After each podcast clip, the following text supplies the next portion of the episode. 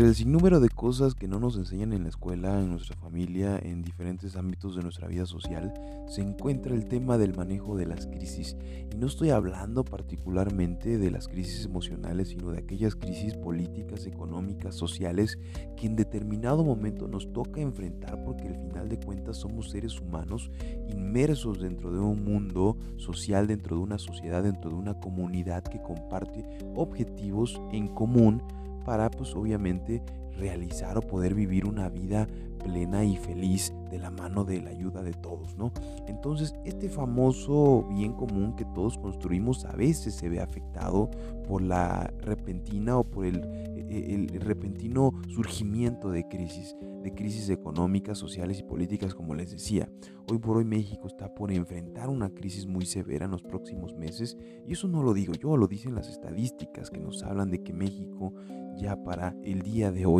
está creciendo una cifra menor al 0.01% y quizás para diciembre estemos hablando de una recesión y quizás si nos vamos un poco más para allá, para mediados de marzo, para mediados de abril, estemos hablando ya de un proceso eh, más delicado de una crisis económica. Pero hay que entender que las crisis no son momentos eh, donde debemos de entrar en caos, donde debemos de entrar en pánico. Al revés, si nos enseñaran que las crisis también pueden ser momentos de oportunidad, momentos para detectar las fortalezas, momentos para trabajar en aquellas competencias o habilidades que cada uno posee para mejorar, para salir adelante, quizás veríamos estas etapas de una manera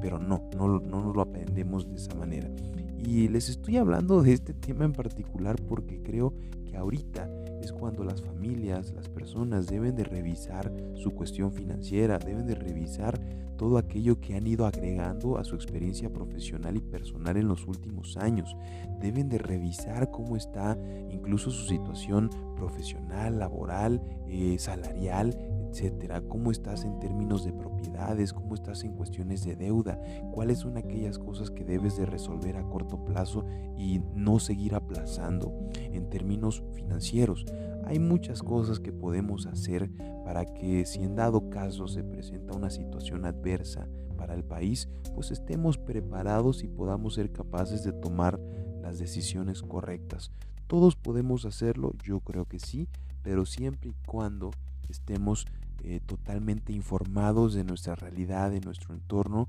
Y no estoy hablando de leer las noticias, no estoy hablando de estar presente en los medios de comunicación, sino de saber cómo estamos nosotros eh, en cuestiones financieras.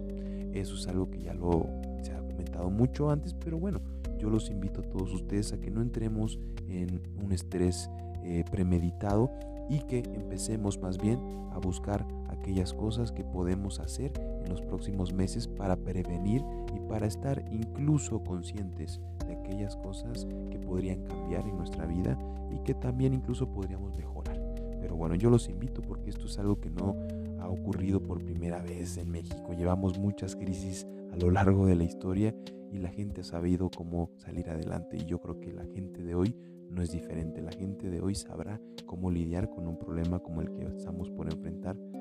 y los invito